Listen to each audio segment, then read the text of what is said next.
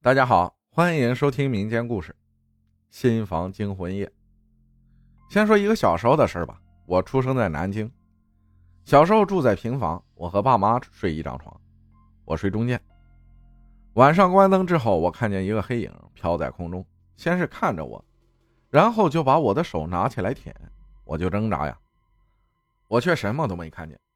然后我妈就拍拍我说：“不怕不怕，关灯后那东西又来了。”又拿起我的手舔我，我又挣扎，父母又开灯，还是什么都没有。来回三四次，最后我也累了，睡着了。这事儿以后啊，对我影响非常大。小时候我胆子很小，到了初中，我觉得一个男生不能这么胆小，就刻意锻炼自己的胆量，因为我知道害怕也不管用，一定要面对。首先是不能害怕。九十年代啊，有出租录像带了。我当时就把录像店所有的恐怖片都借完了，慢慢的，后来胆子就非常的大。第二件事大概是在九四年吧，那一年我上初二，有一天晚上我在同学家玩，不知道怎么搞的，玩到了夜里十二点半。我一看时间，赶紧回家吧。同学家离我家骑自行车要十五到二十分钟，中间有一段小路没有路灯，有时候是伸手不见五指，那是真黑。我从同学家出来，才发现那天是冬至，因为路上全是烧纸的痕迹，我也没感觉害怕。走到小路上，看见路右边梧桐树中间有一个个的火堆，火烧的很旺，我还蛮高兴的，因为可以照亮路。但是走着走着，我感觉有什么地方不对，也不知道哪儿不对，一直走到梧桐树都没有了，我才发现问题。这么多火堆，但是没有人。谁烧纸能同时点燃十几个火堆呢？距离跨度一两百米呢，还不等火灭了就走了。当时那条路上除了我一个人都没有，我头皮发麻，赶紧加快速度，走到大马路上，感觉就安全了。这前两件事啊，只是个开胃菜，第三个故事就有意思了。那是二零零二年还是二零零四年，记不清具体时间了。我和一个同学约好了，在他邻居开的建材店见面。后面就叫我同学胖子吧，其实也不是胖，他壮，力气巨大。我没见过比他力气大的，但是他不，他也不锻炼，天生的。你说气人不？当时我先到的，胖子还没来，他邻居就突然问我说：“你知道胖子家盖房子了吗？”我说：“知道啊。”他又问我：“那他家为什么在那地方盖房子？”我看着他说：“你这话里有话，一定有问题，说来听听。”他很惊讶，说：“你不知道？”我说：“我不知道啊。”他说：“不知道就算了。”他就不肯告诉我了。我也无所谓了，也就不问了。快中午，胖子来了，一脸颓废。见到我第一句话就是：“他昨晚差点死了。”我以为他开玩笑，就说：“那你现在怎么还没死？”他说：“不是开玩笑，是真的。”我问他到底是怎么了，他就开始叙述。先问我知不知道他家盖房子，我说知道啊。他说这房子给他哥结婚用的，但是他哥在外地，房子盖好以后，他父母就让他先住在里面了。他每天晚上睡觉都被鬼压床，经常有被人掐住喉咙、喘不上气儿的感觉，昨晚最为严重。他说他窒息了很久。当时已经感觉自己要死了，他不想坐以待毙，想用尽全力，最后拼一次，然后他能动了，掐他的力量也消失了。我当时半信半疑，我问他：“你住进去后天天这样？”他说：“是的，就昨晚最严重。”我又问：“那你父母知道吗？”他说：“知道。”我说：“你傻呀，知道干嘛还住里面？你回原来家住不就完了？”他说：“他父母说的，这房子不干净，要住人镇住。”空置的话以后更不好。我说你明显就镇不住，还让你住，你父母怎么想的？我继续问他，你父母晚上也来住吗？他说他们不来。我真是无语了，这是坑儿子的节奏。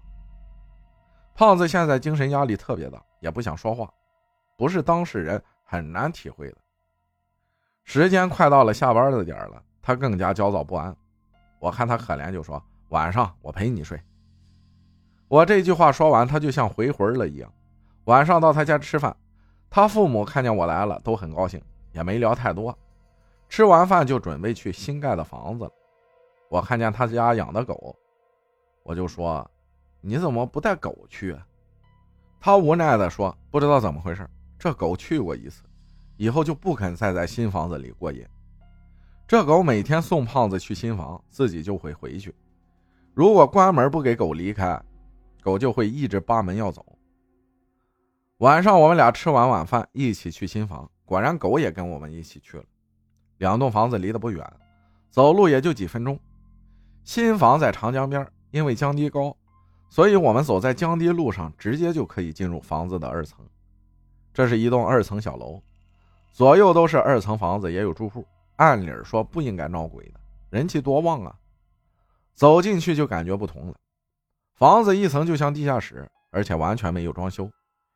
二层只装修了一半，卫生间、瓷砖设施都弄好了，房间也有门和橱柜，房间顶都没有掉，能看见房梁，但是家具又没做油漆。胖子说他哥还没定哪天结婚呢，就等他哥日子定下来再装修。现在装好用两年就不是新的了，又要扒掉重新做，那就太浪费了。这时候我发现房子里插了很多桃树枝和一些辟邪的物品。他说都是他父母弄的，说桃树枝辟邪。还有啊，我这个人是夜猫子，平时睡觉都要一点到两点，但是我睡眠质量非常高，属于深层次睡眠。总结一下就是难以入睡，也难以叫醒，再累都要一会儿才能睡着，秒睡是不可能的。一般也不做梦，一年也就一两次做个梦，但是如果做梦，那就会非常准，后面会和大家说的。我这的毛病啊，也闹了不少笑话。晚上呢，胖子在玩电脑打游戏，那时候宽带还没接好，所以他玩的是单机版游戏，好像是 CS。我在看电视，到了夜里十点半，这个时间非常准。我突然困了，那种眼睛都无法睁开的困。但是我从来不会在这个点犯困的，也不会秒睡的。我就说：“胖子，你不睡觉啊？”他说：“不睡。”我说：“我困了，我要睡觉。”过了一会儿，我感觉他也上床睡觉了。不知道过了多久，我突然醒来，是非常清醒的醒来。我发现胖子在说话，而且表情很紧张，语速太快了，听不清。我就仔细听他在说什么，根本听不清。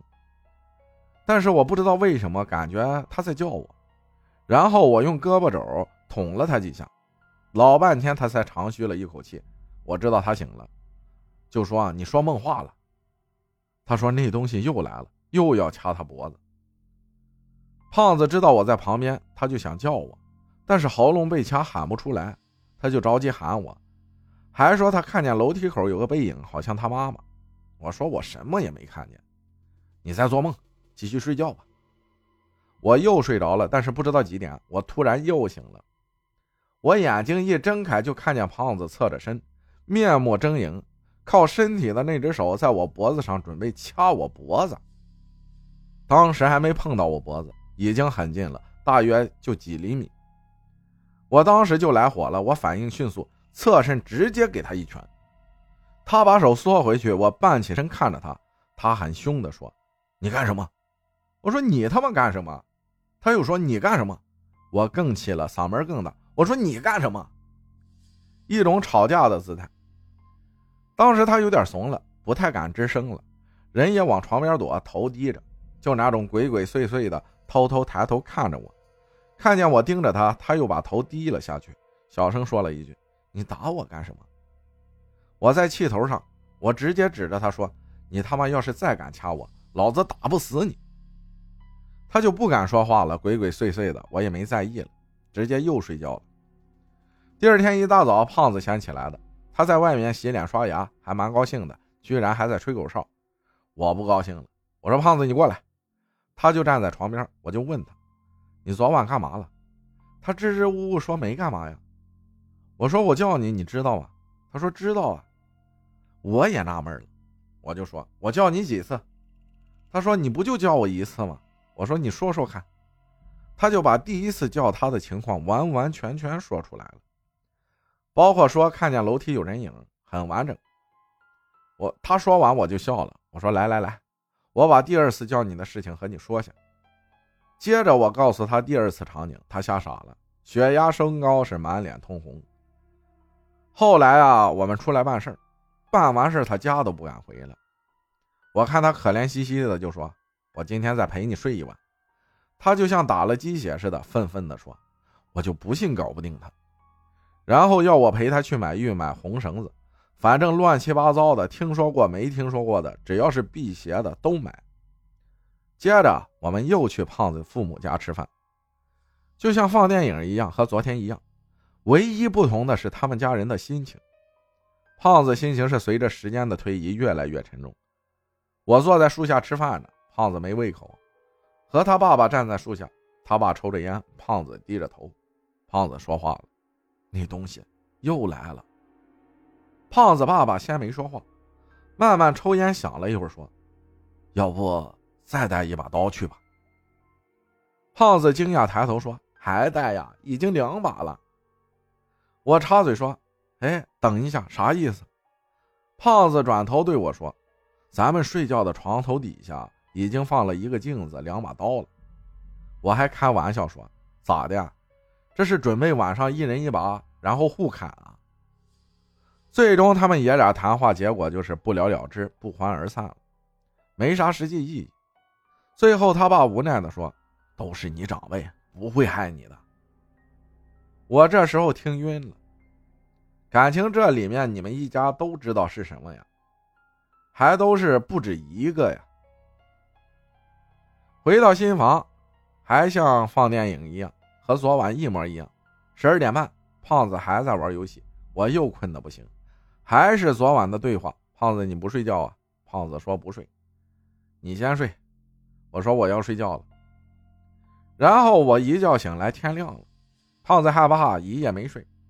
之后他就白天睡觉，晚上工作画图。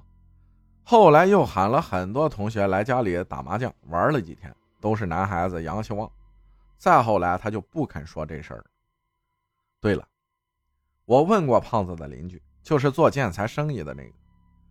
他说：“你知道了就可以告诉你了。”他说：“他们这地方有两个不干净的地方，一个就是胖子家的新房，还有一个地方我不记得了。”胖子后来也告诉我，他小时候根本不敢来新房这地方玩耍，这地方不干净，他们村里人都知道。事后我仔细回忆了一下。第二次叫胖子的时候，他应该是被上身了，只不过被我镇住了，没敢造次。感谢张辉分享的故事啊，还有一个事儿就是，有多少人经历过鬼压床呢？感谢大家的收听，我是阿浩，咱们下集再见。